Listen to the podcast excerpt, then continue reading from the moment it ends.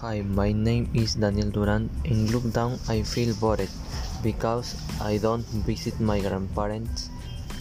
I don't play with my friends in the park.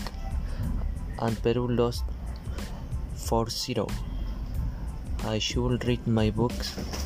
I play in the house with my brothers, play the guitars, and cook with my mom.